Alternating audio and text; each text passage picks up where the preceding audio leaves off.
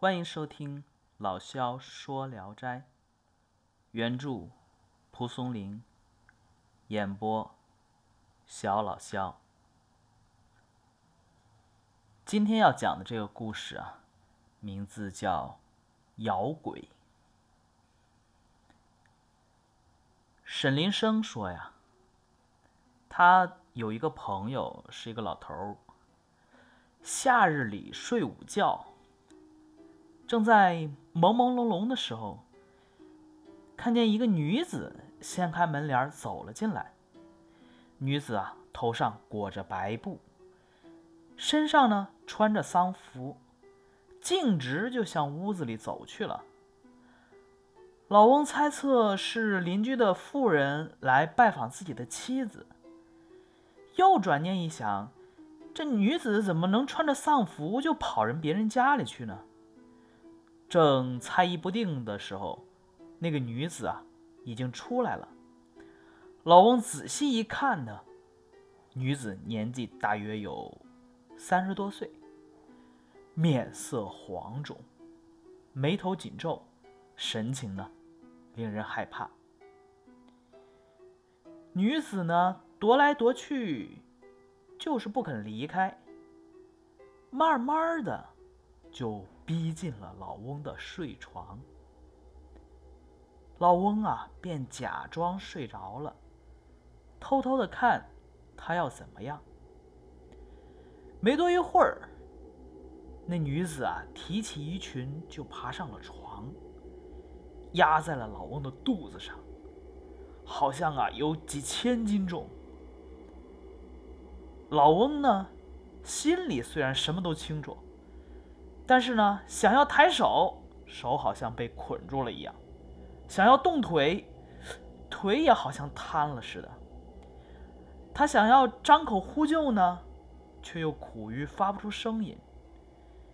那个女子啊，就用嘴来嗅，也就是嗅，就是闻呐，闻这个老翁的脸，从颧骨、鼻子、眉毛到额头，几乎就是闻了一个遍。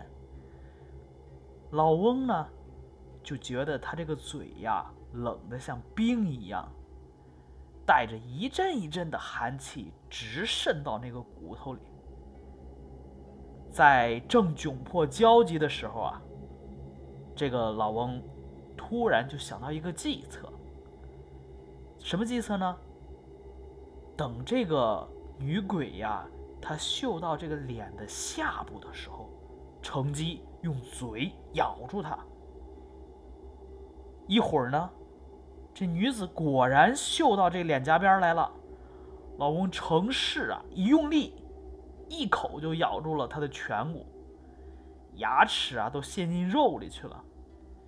那女子啊，疼的呀，抬起身子来，一边挣扎一边尖叫。老翁呢，仍不肯松口，更加用力的咬。只觉得呀，这女鬼的血就从脸上流下来了，不住的流，把枕头边都淋湿了。正苦苦相持的时候啊，老翁忽然听到院子里有他妻子的声音，就急忙呼叫。这个时候，他终于叫出来了：“有鬼，有鬼！”他刚一松口，那女子啊，已经轻轻飘飘的就走了，飘走了。等老翁的妻子进来的时候呢，什么都没有看到，就笑他是做了噩梦，说胡话。老翁呢，详细的就讲了一下这件事情，并说啊，有血迹可以作证啊。两个人一起起来查看，只见啊，床边上、枕边上，就像屋子里漏了水似的。全都给血水浸透了。这老头呢，俯下身子一闻，哎呦，差点熏一跟头，特别的腥臭，直接就大口呕吐起来。直到过了好几天以后啊，他嘴里还是留有余臭。好，今天啊，这一篇就讲完了。其实呢，按照现在咱们可能大部分人都清楚啊，这按照现代医学的解释啊，人呢在睡眠之中，大脑处于休眠状态。呃，深度睡眠和浅睡眠呢，不停的交替。我们平常大部分可能都是从浅睡眠当中醒过来的。然后呢，如果要是偶尔从深度睡眠中直接就醒了，大脑中呢负责接收信息的中枢虽然苏醒了，但是呢负责运动的中枢仍然处于睡眠中。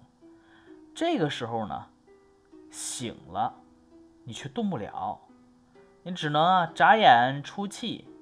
你甚至想咬自己的舌头弄醒自己都办不到，在这半梦半醒的过程中呢，人脑啊就容易产生幻觉，也就是噩梦，或者说俗称的鬼压床。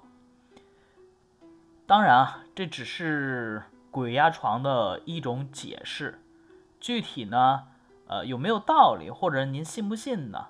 这个可以由您自己来判断。我只是说。现在的这一种解释啊，噩梦的发生啊，呃，既有外界的生理刺激，也有内在的心理创伤。就外因来说，梦魇呢，多半是睡觉时候啊，被子盖住了鼻子呀，或者把手给压在这胸部所引起的。而且噩梦的时候啊，你意识一般比较清楚。就容易啊把这个产生的幻觉当做真事儿，但形成故事呢，又必须符合两个条件。第一呢，要有过程情节；第二呢，你要有实在的证据啊，才能证明自己不是做梦啊。摇鬼这一篇呢，从女子牵连入到飘忽遁去。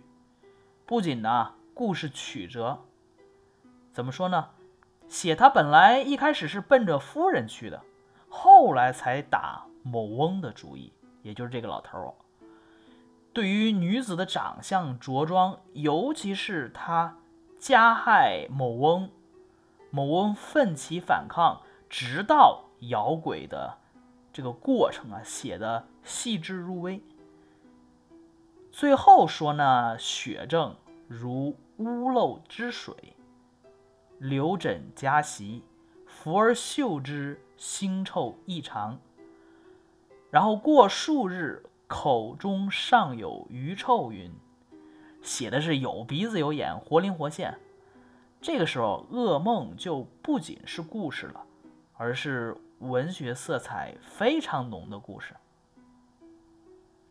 好，咱们分析了半天啊，这篇又是一个比较短的短篇，所以来读一下原文。沈林生云：“某有某翁者，夏月昼寝，朦胧间见一女子牵连入，以白手裹布，催服麻裙，向内室去。”疑邻妇访内人者，又转念：何惧以胸脯入人家？正自惶惑，女子已出，细审之，年可三十余，颜色黄肿，眉目蹙蹙然，神情可畏。又逡巡不去，渐逼卧榻，遂尾睡。以观其变。吾何女子设衣登床，压腹上，觉如百钧重。心虽寥寥，而举其手，手如负；举其足，足如为也。急欲嚎救，而苦不能生。女子以会嗅翁面。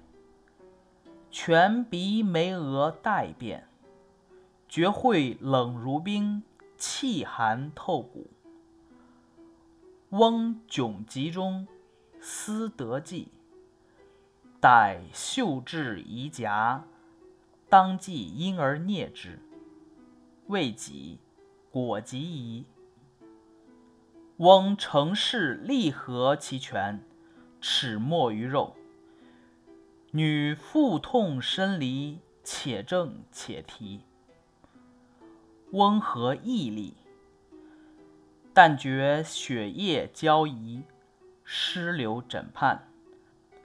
相持正苦，庭外忽闻夫人声，急呼有鬼。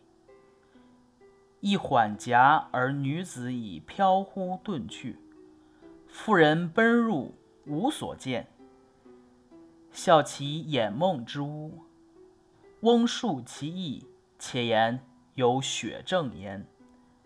相与检视，如屋漏之水，流枕夹席，拂而嗅之，腥臭异常。翁乃大吐，过数日，口中尚有余臭云。好。今天的故事就讲完了，大家晚安。